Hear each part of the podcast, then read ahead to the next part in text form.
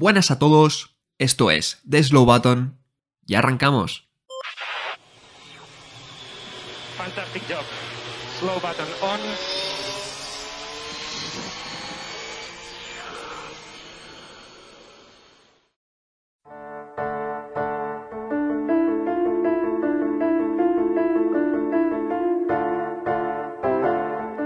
Bueno, bueno, bueno, qué ganitas tenía ya chicos de decir esto otra vez. Bienvenidos al primer episodio de la segunda temporada de, de Slow Button.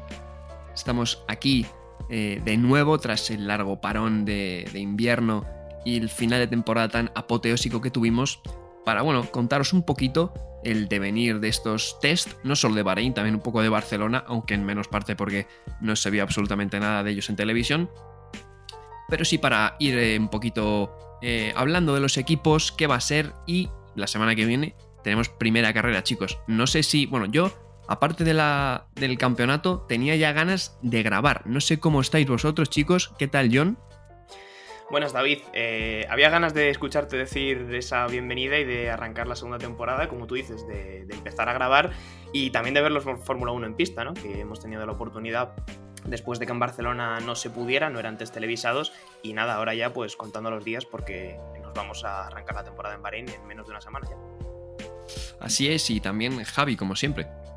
Muy buenas chicos, eh, bueno pues por aquí lo mismo, muchísimas ganas también de, de, ver los coches en pista, pero sobre todo de grabar, grabar otra vez con, con vosotros. Segunda temporada, no me lo creo. Y, y, bueno, pues eh, estamos aquí, eh, ansiada temporada, nuevo cambio de, de coches, de reglamento, eh, el plan o, o, o, el flan, ya veremos, pero bueno, eh, muchísimas ganas. bueno, lo del plan, prefiero no nombrarlo de momento, vamos a ir paso a paso, con calma. Así que vamos a hablar eh, de, bueno, la idea un poquito es hablar de los equipos, de cómo parece que, que van, porque bueno, ya sabéis todos los aficionados que esto siempre es con pinzas, porque la Fórmula 1, hasta que no sea, bueno, en el caso de los equipos de arriba, hasta que no sea la Q3 del Gran Premio de Bahrein, no vamos a ver realmente el rendimiento real de los coches. Y, este año todavía menos, porque eh, aún así la primera carrera puede que muchos equipos estén todavía pendientes de poner alguna pieza nueva, qué hacer con tal problema. Hablaremos un poco del, del famoso porpoising, que ahora te metes en Twitter o en cualquier lado y solo hay porpoising, porpoising por todos lados y es este curioso efecto que da el, el, fondo plano del efecto suelo, que hace que los Fórmula 1 reboten. Eh, Javi hizo un vídeo que está muy bueno, eh, la verdad, eh, está en nuestro Instagram, si lo queréis ver, que lo explica eh, bastante bien y es muy cortito, así que hablaremos también de él. Pero bueno, de momento vamos a ir hablando de los equipos por orden del de, número de vueltas que ha rodado, en este caso en Bahrein, no en la pretemporada, porque sí que es verdad que si sumamos la Bahrein y Barcelona, por ejemplo, Ferrari sale primero, pero vamos a ir hablando de eh, número de vueltas que han hecho los equipos en los test de Bahrein, que han sido los que se han sido televisados y los que ha visto pues prácticamente todo el mundo. Así que vamos a ir hablando de el bicho, de Mercedes. Primera posición en, en vueltas y, metía miedo, ¿verdad, John? Según empezaban los test, ¡pum! Eh, pontones eh, totalmente diferentes al resto. Mercedes ya lo conocemos, ¿no? Es experto en dos cosas, en revolucionar a nivel técnico y tecnológico la Fórmula 1, con innovaciones y con esas zonas grises del reglamento que parecen impensables para todos los demás, pero también en, en jugar un poquito al despiste en estos de pretemporada. Y han cumplido las dos cosas este año. El jueves llegaban con unos pontones totalmente diminutos, mínimos, un concepto bastante rompedor y muy diferente a lo que vimos tanto en su monoplaza en Barcelona como lo que estamos viendo en todos los demás monoplazas en Bahrein, eh, y un concepto del que se hablaba que les podía dar hasta, hasta un segundo de ventaja, que bueno, como digo, pues en estos test todavía no hemos visto si, si es verdad o no, habrá que esperar, como tú bien decías, a la Q3 ya del fuego real para ver si eso es verdad. Por ahora sí que es verdad que salen reforzados estos test de Bahrein, son el equipo con más vueltas, 384 en total, y no hay grandes problemas de fiabilidad, al menos a simple vista, Así que bueno, eso es un poquito lo que se puede comentar de Mercedes. Siguen muy tapados y bueno, mm, ahora os dejo que habléis vosotros de las declaraciones de Hamilton y Russell que también han tenido tela este fin de semana. Claro, yo iba a preguntarle a Javi por las declaraciones porque ya sabemos que Mercedes va tapado siempre. Y es que claro, al principio metían mucho miedo, pero sí que es verdad que, lo, que el jueves parecía que no iban muy allá y las declaraciones de Russell y de Hamilton pues así lo indicaban, ¿verdad Javi? Efectivamente, a ver, en mi opinión, eh, y voy a ser bastante contundente, eh, se puede ver perfectamente cuando un coche nace bien y cuando un coche eh, pues nace mal. Evidentemente el Mercedes no está entre los coches que han nacido mal, ya pasaremos a hablar de, ellos en, lo que queda de, episodio, pero sí que es cierto que, el Mercedes, bueno, pues parece un escaloncito por debajo, por lo menos en cuanto a, lo bien que se puede conducir el coche, bueno, pues respecto a, Ferrari y Red Bull, que realmente parecen los favoritos, y, y así lo dejaba ver Hamilton, que está diciendo que aún están un poco lejos, que hay rendimiento en este coche, pero que bueno, que de momento tienen que seguir trabajando porque no están según dice él, insisto, para luchar por victorias. Sí, además unas declaraciones eh, bastante bueno, ingeniosas que eh, Carlos Sainz respondió a Russell, ¿no? Diciendo que bueno, estaban tapados como siempre, tal y cual. Y luego Hamilton volvió a responder a Carlos Sainz diciendo que ojalá se taparan y ojalá supieran disimular el, el sobreviraje, ¿no? Dijo algo así como Hamilton esas declaraciones. Así que bueno, veremos. Yo creo que Mercedes está claro que va a estar arriba. Veremos cómo de, arriba va a estar.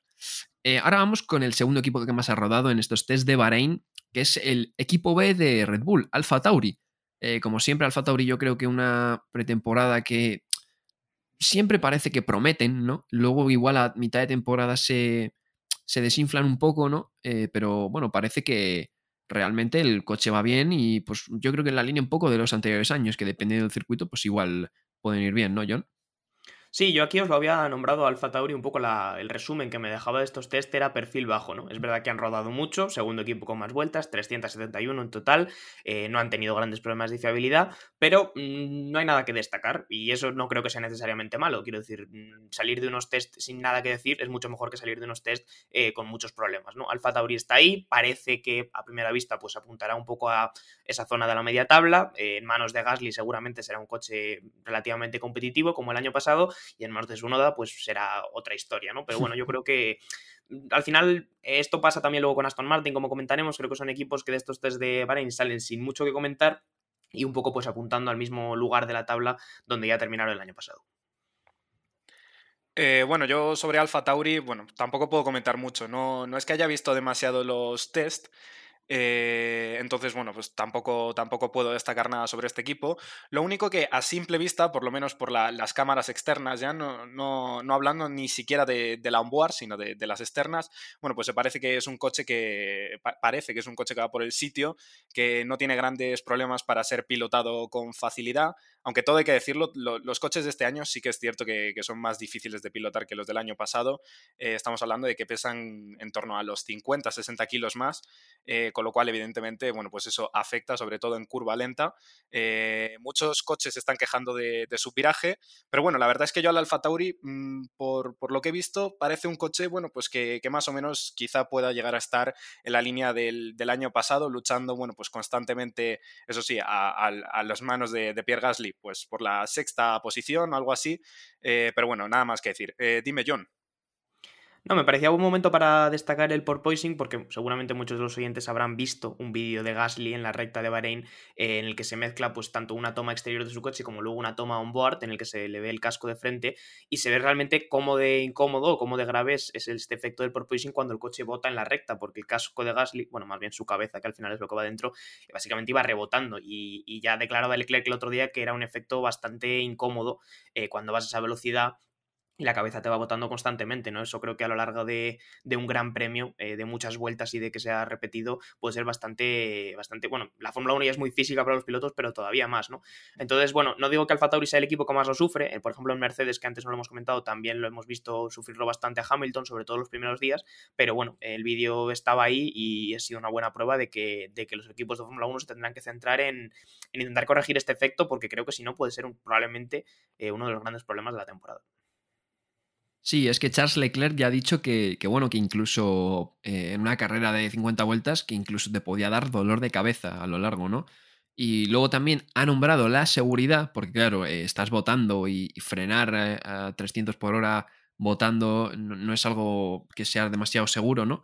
Entonces ya hay la FIA, sí, cuando ha dicho el peligroso, ya sabemos que hay la FIA sí que normalmente es muy rigurosa, y ya está empezando a, a valorar, que ahora os lo preguntaré, un, no cambio de reglamento, pero sí igual eh, mantener algunas piezas o dar algunas piezas para borrar este efecto porque aunque los equipos están probando, parece ser que no se puede eliminar del todo, ¿no? Eh, ya esto, claro, puede jugar una baza a nivel, eh, el equipo depende de lo que él sufra, puede decir que sí o que no, porque claro, si un equipo sabe solucionarlo mejor que otro, puede ser una ventaja a lo largo de la temporada, ¿no? Pero aquí ya puede que incluso entre la FIA eh, para meter algunas piezas o algún cambio de reglamento que mejore por el tema de la seguridad. ¿Vosotros cómo veríais eso? Porque claro, sería un poco igual, algún equipo podría decir, bueno, yo lo soluciono mejor que este y ahora me estáis quitando esta ventaja, ¿no? Efectivamente, a mí eh, pasa un poco con, o sea, igual que, lo del peso, ¿no? Que, el coche más ligero era, eh, si no me equivoco, el Alfa Romeo, los demás estaban quejando de que eran coches muy pesados, pero es que a mí al final me parece que si hay un reglamento, bueno, pues gana el que mejor haya interpretado ese reglamento y el que consiga hacer un coche, bueno, pues que con los menos problemas posibles. Sí que es cierto que todos los coches están sufriendo de, esto y si al final es un problema, bueno, pues de, de seguridad, probablemente la FIA eh, meta la mano ahí y haga algún cambio. Se estaba hablando de, regular el tema de la altura de los morros, quizá estaban eh, pensando en, hacerlos más largos, porque sí que es cierto que este año, eh, y todo el mundo lo habrá podido ver, y además llama bastante la atención, por lo menos las tres primeras veces que ves un coche, que los morros son bastante altos, pero realmente eso es para que, para que entre el aire por debajo y bueno, pues este efecto suelo que, ha, ha, vuelto este año, pues sea más potente. Entonces quizá, bueno, pues inhibiendo un poco esa cantidad, ese flujo de aire que pasa por debajo del coche eh, con, la, con, la, longitud del morro, quizá se, bueno, se solucione el tema del porpoising. Otra cosa de las que se ha hablado y, que algunos coches y equipos han, modificado ya es el tema de la rigidez del, fondo plano. Eh, se están viendo tirantes. En fin, eh, va a haber que ver cuáles son las soluciones, pero lo que está claro es que todos los equipos lo sufren en mayor o menor medida. Dime, John. Yo no soy, no soy ingeniero, pero me da la sensación de que creo que eso puede ser complicado, es decir, que la FIA meta la mano para intentar eh, solucionar este efecto, porque no sé si Javi me lo podrá confirmar, al fin y al cabo es, es una consecuencia directa de, estos coches que funcionan a raíz del efecto suelo como concepto. O sea, quiero decir, eh, no sé si es posible hacer cambios sin cambiar el coche entero. Eh, porque al final el efecto suelo es, la clave de estos monoplazas, es cómo funcionan. Entonces, ¿no? ¿es, ¿es posible hacer cambios pequeños que lo solucionen o habría que cambiar el concepto del coche entero? Pues eso mismo estaba pensando yo ayer. O sea, es que realmente si los coches este año son así de rápidos, que insisto, son más lentos que los del año pasado, es eh, precisamente eh, por, el efecto suelo. Con lo cual, eh, quitar parte de este efecto suelo, que es el causante del porpoising, pues sería un problema. Más que nada porque en curva rápida, que es donde el coche va literalmente pegado, cual lapa, al suelo, pues, pues se perdería ese, efecto y, y, los coches serían mucho más lentos. Al final, si es por seguridad, mm, estoy casi totalmente seguro de que la FIA lo va a hacer, pero, pero bueno, sería una, decepción y, me consta que los equipos están bastante, bastante disgustados con, cómo han salido los coches, que al final, ojo, puede parecer un poco contradictorio porque son los propios equipos los que diseñan su coche, pero bueno, visto que, todos los coches pues sufren de esto, no, no sé hasta qué punto, eh, bueno, pues se va a seguir con este efecto suelo, si la FIA va a meter mano, pero sí que es cierto que, como bien dices tú, John, es complicado hacer algún cambio. A mí lo único que se me ocurre es quizá jugar con, con la altura mínima de todos los coches, eh, que se regule, bueno, pues tú imagínate, todos los coches a 540 milímetros del suelo, pum, eh, lo justo para que, para que el flujo de aire por debajo no se corte. Sinceramente no lo sé, pero sí que parece algo bastante complicado. Creo que tenía que ver un poco ese apaño, ese arreglo con suspensiones activas, eh, juraría que dijeron, para, para regular ese bote.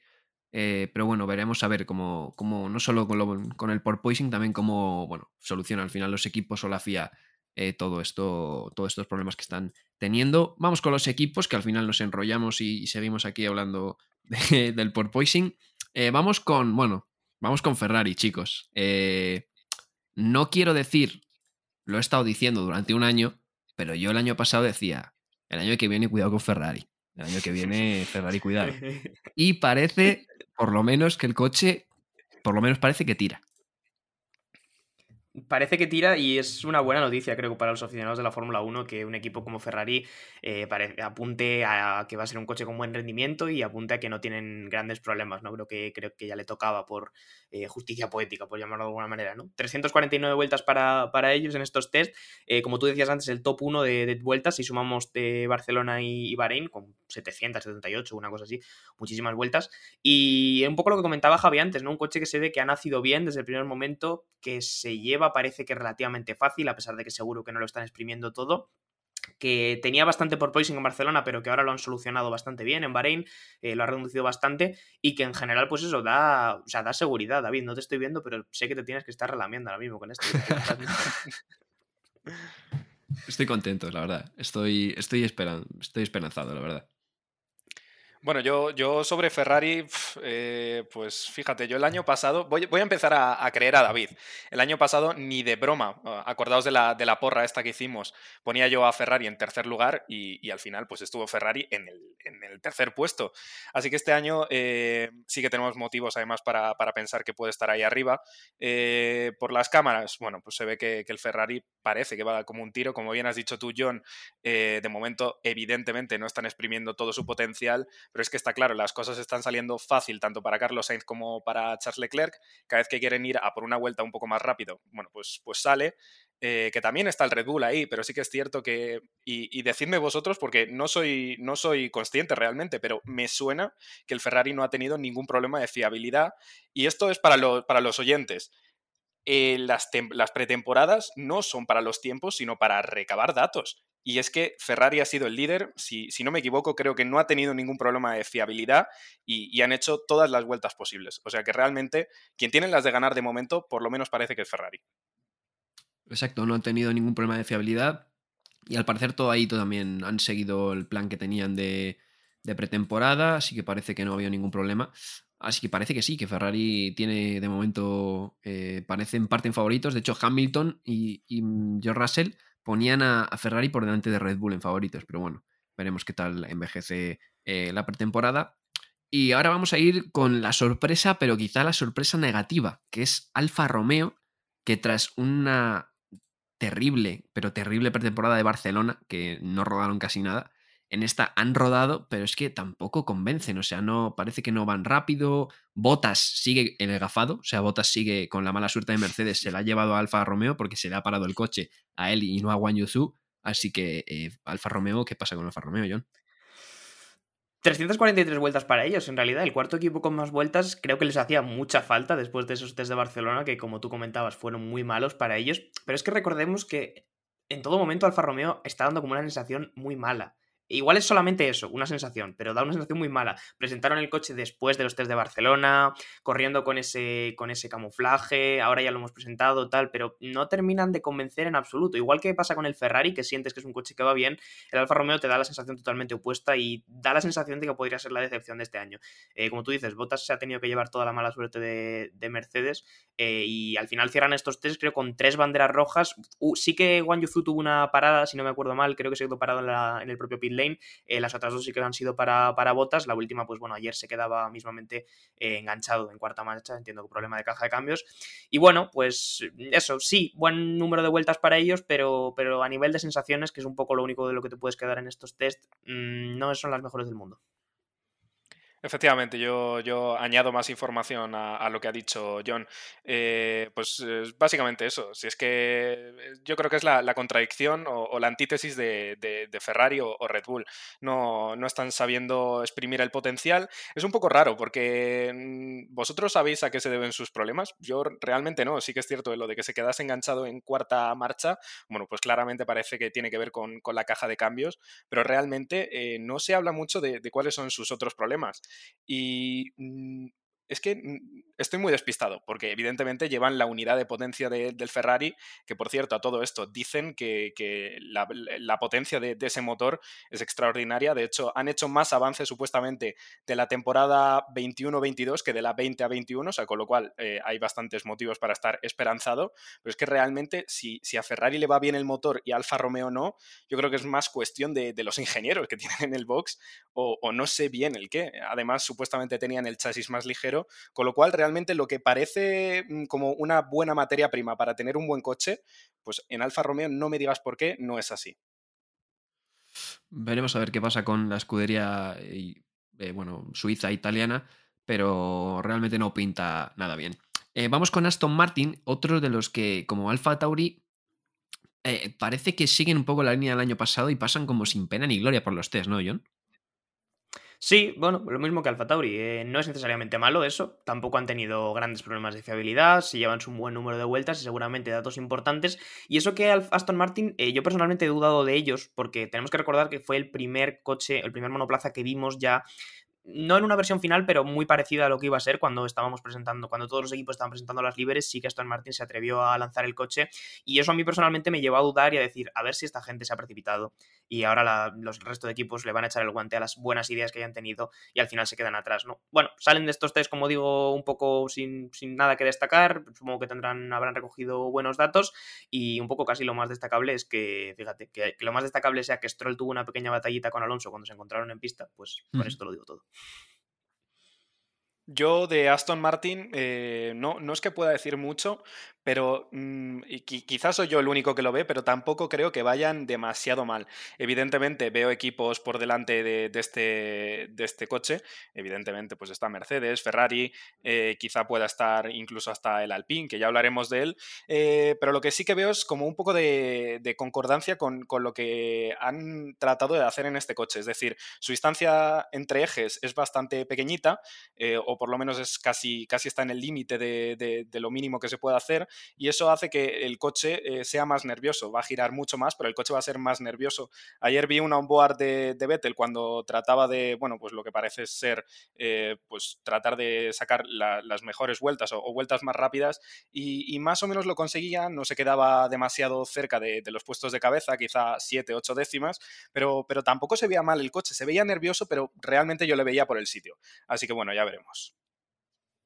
Ahora también que ha dicho antes John lo de que tuvo una batallita pequeña con Alonso, sí que es verdad que Gasly y Hamilton estuvieron también mucho tiempo siguiéndose y parece que la principal, que no se nos olvide, la principal motivo para cambiar las regulaciones era para que los coches pudieran seguirse y por lo menos eso parece que sí se ha cumplido, ¿no? Porque han tenido eh, algunas persecuciones y parece que por lo menos eso pues va, va bien, ¿no, John? El tema ese.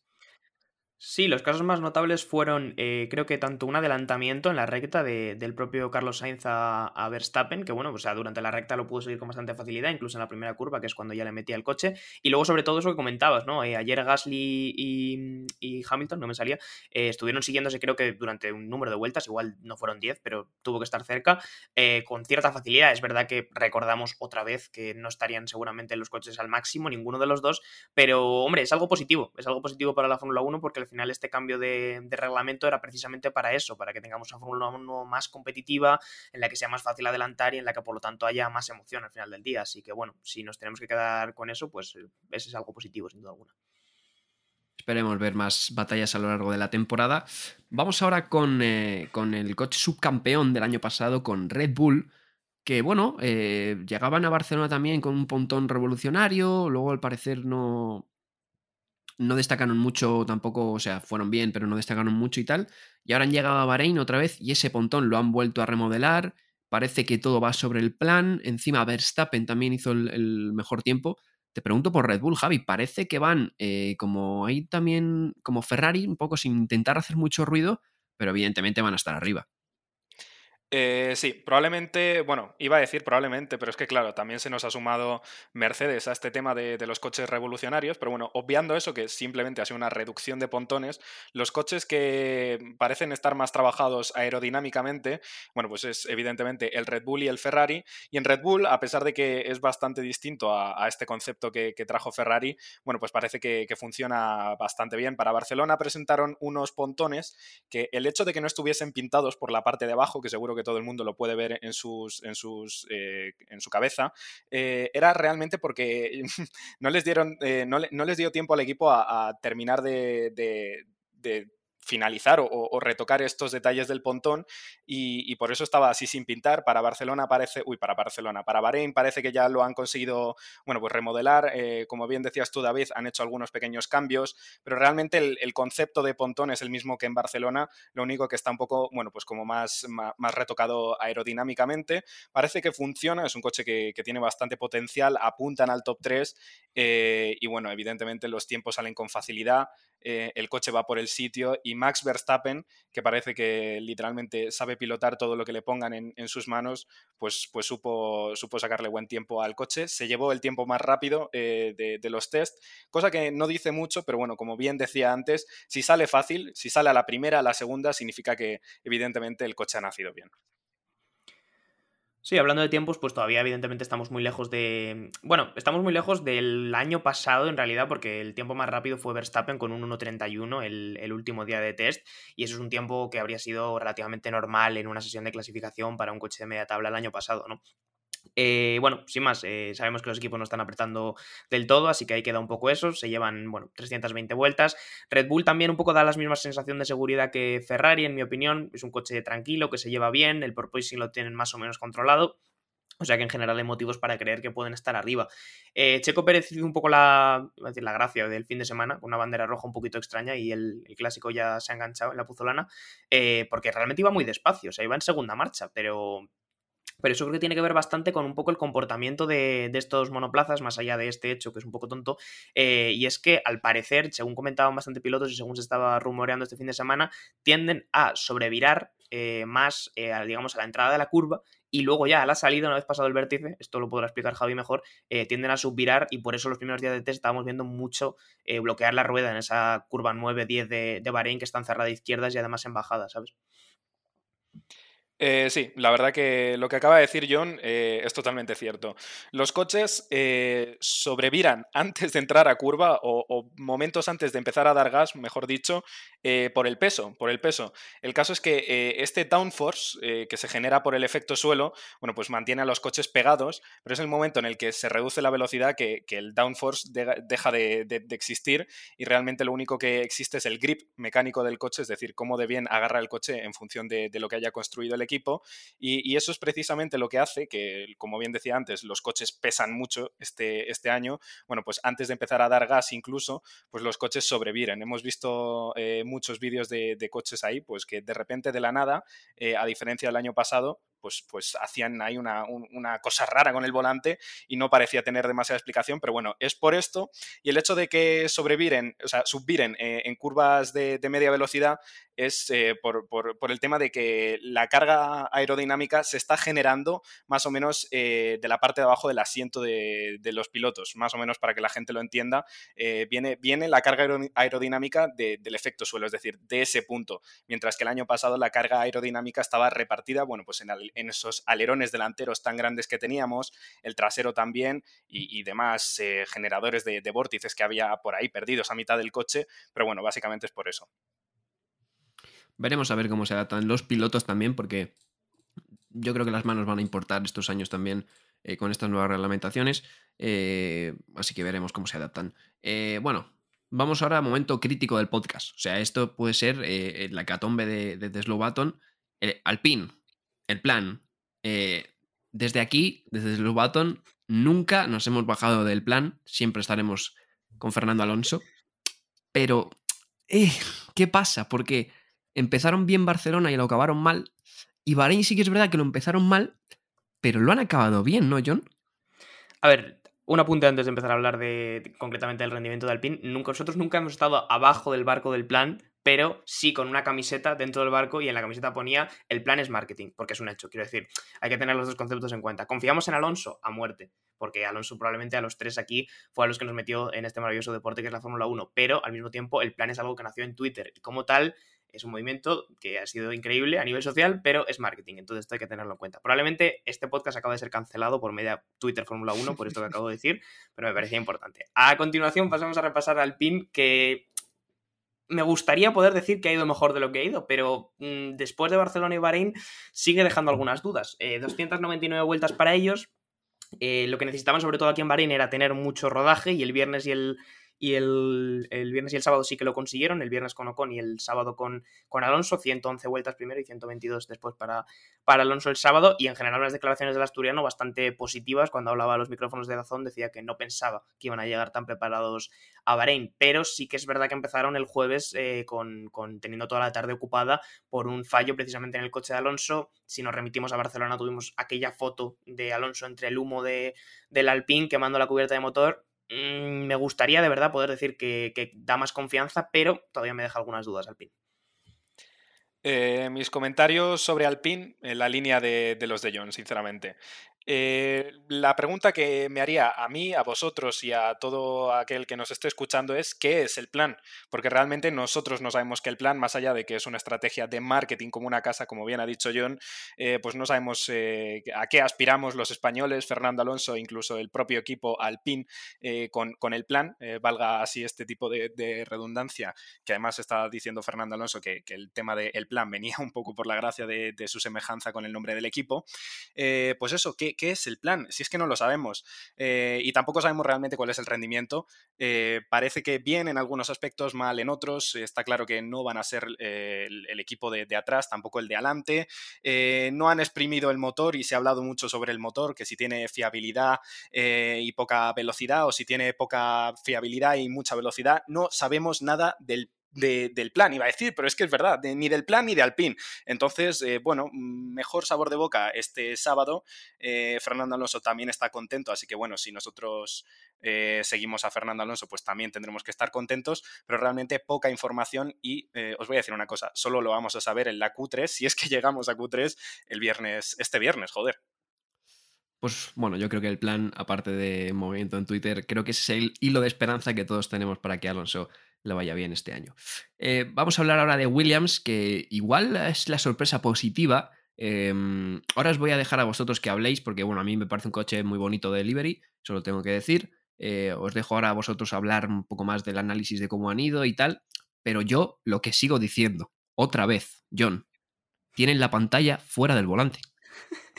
No la quitan. Eh, es que es un, meme ya, ¿eh? de verdad que yo no puedo evitarlo. Eh, cuando, cuando estaban a punto de presentar el coche, me acuerdo que le dije a David, ¿volverán a poner la pantalla fuera del volante o ya con este cambio de reglamento les habrá parecido un buen momento? Pues no, Williams se mantiene fiel a sus tradiciones y la pantalla sigue estando puesta en el coche y no en el volante. Que yo digo, en esas curvas largas que llegarán, esas curvas largas del campeonato, que igual estás 2, 3 segundos, 4 segundos, la mano te tapa la pantalla. Quiero decir, tú no ves la pantalla durante 4 segundos.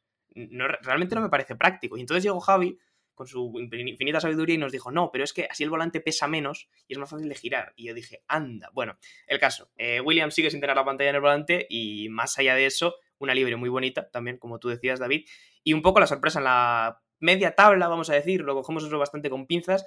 Parece que pueden estar mejor que los últimos años, pero tampoco sé cuánto de mejor, ¿no? Eh, hay que cogerlo también, como digo, con muchas pinzas eso. Eh, buah, dos cosillas que decir aquí. Eh, bueno, eh, como John ha acabado hablando de, del rendimiento de, de, Williams, pues yo, eh, bueno, pues en la misma línea que él digo lo mismo. No sé, no sé muy bien. Yo, yo lo que he visto es que aparentemente el Williams estuvo rodando con bastante gasolina y, y el coche parecía un poco perezoso. Eh, ya lo veremos porque sí que es cierto que cuando han intentado sacar un pelín más de rendimiento, bueno, pues parecía que el coche iba algo mejor, pero realmente eh, tampoco sé muy bien a, a qué aspiran. Eh, sobre el tema del volante, pues es gracioso porque es por el volante de inercia, que no es lo mismo. Eh, cuanto más peso tengamos cerca de, del eje de giro de un volante, eh, peor va a girar. Entonces, básicamente, ¿qué, ¿qué, han hecho los de Williams? Bueno, pues pusieron la, la pantalla fuera del volante y eh, estando el peso repartido más a los extremos de este volante, eh, pues hace que, sea mucho más fácil girar y teniendo en cuenta que supuestamente los que cogen un Fórmula 1 pues saben de, coches, por lo menos algo, mm, no sé la Tifi cuánto sabrá, pero el caso es que a pesar de que haya curvas en las que haya que tener tener el volante bastante tiempo girado, bueno, pues entiendo que, sabrán en qué marcha están y, todo esto. Pero bueno, viendo lo que pasó en, en Abu Dhabi con la Tifi, pues, pues yo, ya no sé qué pensar realmente de los pilotos que, que pilotan este, este coche. Eh, coméntame, John nada, hay que hablar un poco de probablemente que ha sido también el incidente de estos tres días, también lo han protagonizado Williams fuera de la coña de su volante, y es que la Tiffy perdía los dos frenos de atrás, de hecho salían ardiendo al mismo tiempo los dos, eh, eso acababa, le hacía trompear y, y, bueno, hacía un poco probablemente el mayor susto de estos tres días, ¿no? Porque, eh, bueno, los comisarios se acercaban a apagar el incendio, que la verdad es que fue bastante violento en muy poco tiempo, explotaba un neumático, que el pobre comisario casi pierde la vida allí, de, pero de susto, ¿eh? No, eh, solamente había sido un neumático lo explotaba, pero casi pierde la vida del susto el hombre. Y, y bueno, al final el coche que sufría daños importantes porque fue un incendio muy violento, como digo, y si no me equivoco, eso fue el viernes y se quedaron ya toda la tarde sin, sin rodar. O sea, al final eh, fueron solamente 12 vueltas para ellos. Así que bueno, tiene un poco de sentido o explica tal vez que se queden aquí tan bajos como el equipo, el tercer equipo con menos vueltas, 258 para ellos, pues con ese susto del tema de los frenos traseros. Solamente comentar eso. A ver qué tal Williams en esa pelea por veremos si salir del fondo de la tabla. Y, el que parece que, que, bueno, que va a estar al fondo de la tabla, pero quizá un poquito mejor que el año pasado, eh, tampoco es muy difícil, es Haas, que bueno, es un equipo que lo ha pasado bastante mal e incluso ha llegado a peligrar pues, su estancia en la Fórmula 1, porque bueno, eh, recordad que Haas era un equipo patrocinado por Uralkali, una empresa rusa, y, bueno, muy cercana, digamos, al régimen de, Vladimir Putin, y con todo el tema de la invasión a Ucrania, pues eh, todas las empresas rusas han sido desvinculadas ¿no? de, de grandes eventos deportivos, eh, sociales, etcétera. Y a Uralcali le ha tocado también. Eh, Mazepin, por lo tanto, se ha ido fuera. Eh, viene Kevin Magnussen de nuevo a la Fórmula 1 a ocupar el sitio del piloto ruso. Y, y, Haas ya siendo un equipo que tenía prácticamente de único patrocinador a Uralcali con un presupuesto muy bajo, pues ha llegado a peligrar su, estancia en la Fórmula 1, pero al parecer, bueno, van a poder seguir, van a, van a estar ahí. Y bueno, es un poco eh, parece que con el debacle de Alfa Romeo, incluso mucha gente está confiando de que no sean los últimos, ¿no? Eh, a ver qué tal, eh, ¿cómo veis a Haas vosotros, Javi? No sé cómo lo veis.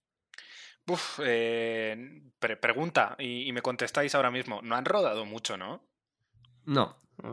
249 pues vueltas, el segundo equipo con, menos vueltas.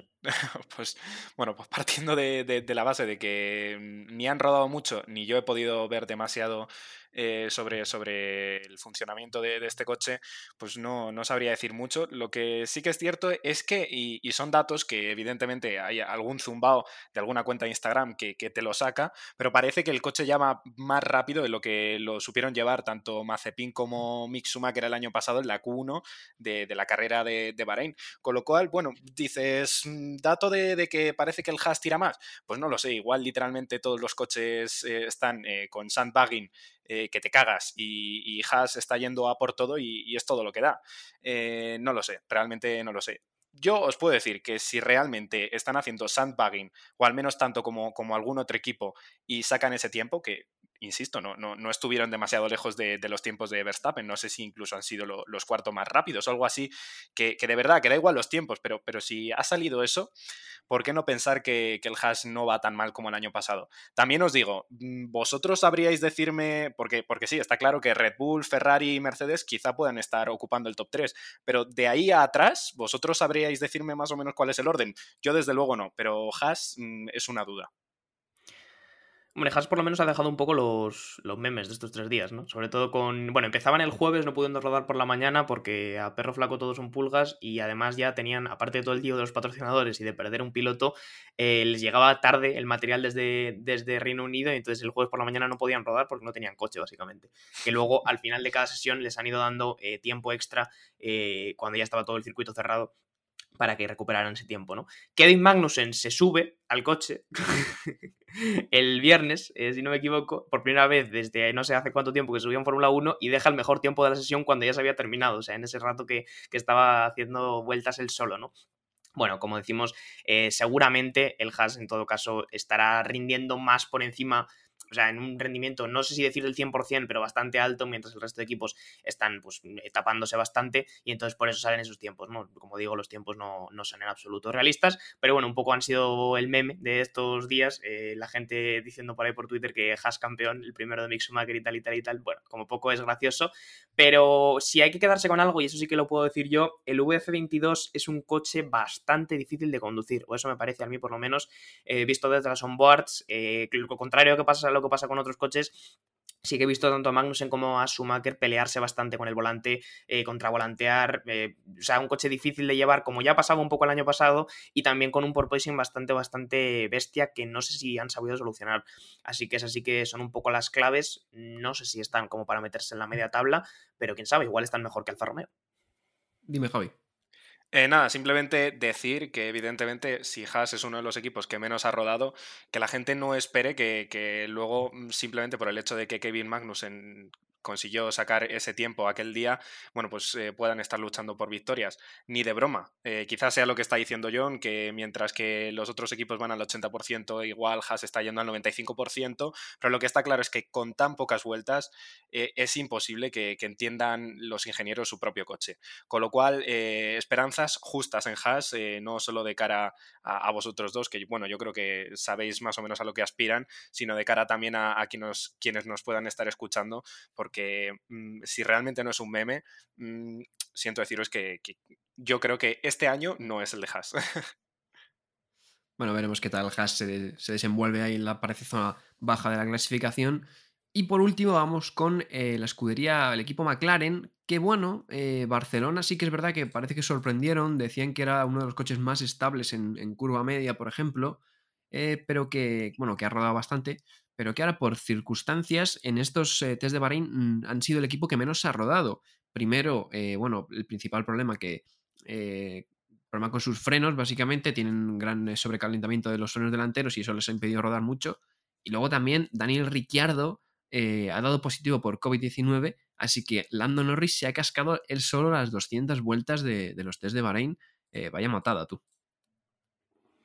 No, la verdad es que increíble lo de, lo de Norris teniendo que ocuparse. Además que se ha ido enterando poco a poco, ¿no? Porque empezó la historia como que Ricardo no se encontraba bien los dos primeros días y ya el, bueno, el viernes por la noche salía que, que Ricardo había sido positivo en COVID y por lo tanto pues se tenía que cascar en los, los tres días de test. Al final 200 vueltas para ellos que no han estado yo creo tan marcadas por eso, sino por eh, problemas de frenos delanteros, eh, sobrecalentamiento no podían tener el, coche mucho tiempo en pista porque al final pues ese, problema iba aumentando y no les dejaba seguir, ¿no? El viernes, el sábado creo, eh, trajeron piezas nuevas, parece que lo han mitigado un poco, pero ayer Andreas Seil comentaba que tienen que seguir trabajando en ello porque si no, en la carrera de Bahrein se verían se verían apurados, es decir, en una distancia de carrera tendrían que andar gestionando frenos y evidentemente eso no, no es lo óptimo, ¿no? Por lo demás, pues un coche que parece que va bien, ya en Barcelona también se le vio nacer relativamente bien, así que creo que pueden estar contentos, pero si no solucionan el problema de los frenos eh, puede, ser, puede ser una cuestión complicada.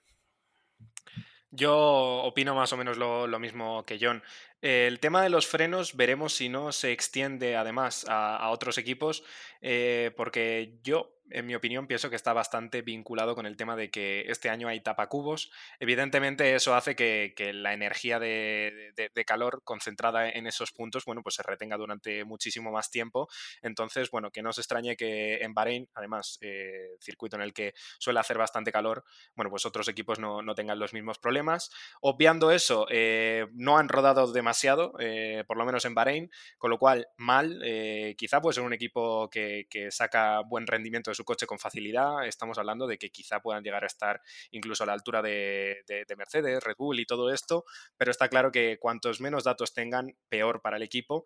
Eh, veremos eh, cuál es su posición y, bueno, eh, realmente no, no, mucho más que añadir. Lando Norris mm, así como bold prediction, diría que este año lo podría hacer bastante bien. Eh, lo digo sobre todo por su, por su estilo de pilotaje. Es un piloto que va bastante rápido en curva rápida y, estos coches, evidentemente, o te lanzas a la curva con la velocidad suficiente con el efecto suelo o, te vas recto. Así que bueno, veremos qué es capaz de hacer el británico en esta escudería. Pues a ver qué pasa con todos los equipos, porque ya hemos llegado al, al, final del repaso de las escuderías. Y bueno, ya solo falta eh, literalmente una semana menos, porque bueno, las clasificaciones del sábado, para ver estos coches en acción, fuego real, ¿no? Y, ver quién realmente es el, más rápido. Eh, si os dijera hacerme aquí ahora mismo una mm, porra rápida de la clasificación, pues no te digo pilotos, pero por equipos, eh, ¿qué top 5 pondríais? Uf, top 5. Además, pensaba que ibas a decir top 3, pero top 5 de clasificación eh, la semana que viene. Em, yo creo que pondría Red Bull arriba, segundos Ferrari, terceros Mercedes. Em, complicado esto, ¿eh? Es complicado, sí. Voy a poner cuartos McLaren y quinto Alpine. Ahí lo dejo. Eh, Yo eh, lo mismo que John, excepto las dos primeras posiciones, los intercalo, simplemente porque Ferrari ha, rodado limpio, literalmente es que no ha tenido ningún problema, con lo cual, yo que sé, por tirar así un poco de, fiabilidad, pues venga, ala. Ferrari por tener más datos primero, segundo Red Bull, tercero Mercedes, eh, cuarto sería eh, McLaren y yo te diría que incluso muy cerquita Alpine, quinto, lo que yo sí creo es que esta temporada vamos a tener bastantes coches luchando por victorias, con lo cual eso es bastante bueno.